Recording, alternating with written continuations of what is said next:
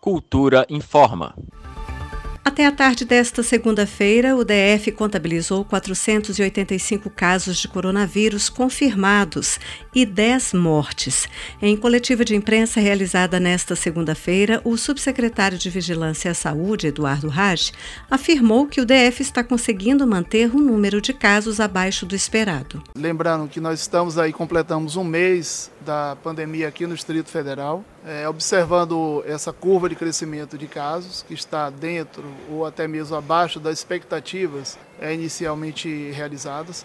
Isso se deve principalmente às ações que estão sendo adotadas aqui é, no nosso território, em termos de principalmente distanciamento social, isolamento das pessoas dentro dos seus domicílios com seus familiares evitar aglomeração, evitar a circulação na cidade, exceto para aquelas pessoas que desenvolvem atividades essenciais ou para atividades essenciais que as pessoas precisam fazer no seu dia a dia, mas sempre evitando a aglomeração de pessoas. O subsecretário destacou a importância da manutenção do isolamento e do distanciamento social por parte da população.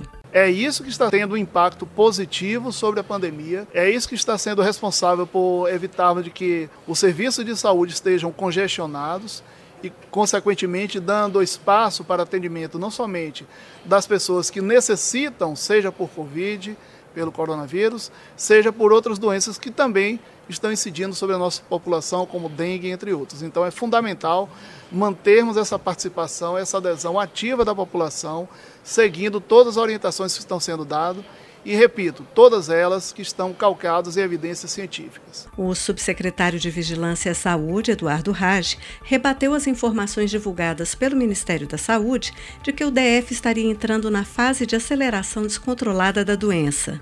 Porque quando falamos que há uma disseminação descontrolada, significa ou pode dar a entender que nenhuma medida que está sendo adotada consegue controlar a curva de crescimento da pandemia, por exemplo.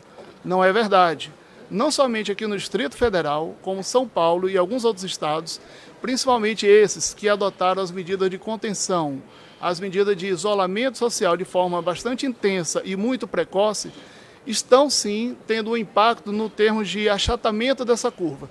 Então, portanto, não é coerente com uma análise epidemiológica ou mesmo conceitual dizer que há uma, uma aceleração descontrolada. De acordo com o boletim epidemiológico de 6 de abril, dos 485 casos de Covid-19 confirmados aqui no DF, 53 estão hospitalizados, sendo que deste total, 37 estão em unidade de terapia intensiva. As regiões administrativas com maior incidência de casos são Lago Sul, Plano Piloto, Águas Claras e Sudoeste. Flávia Camarano, para a Cultura FM. Cultura FM 100,9.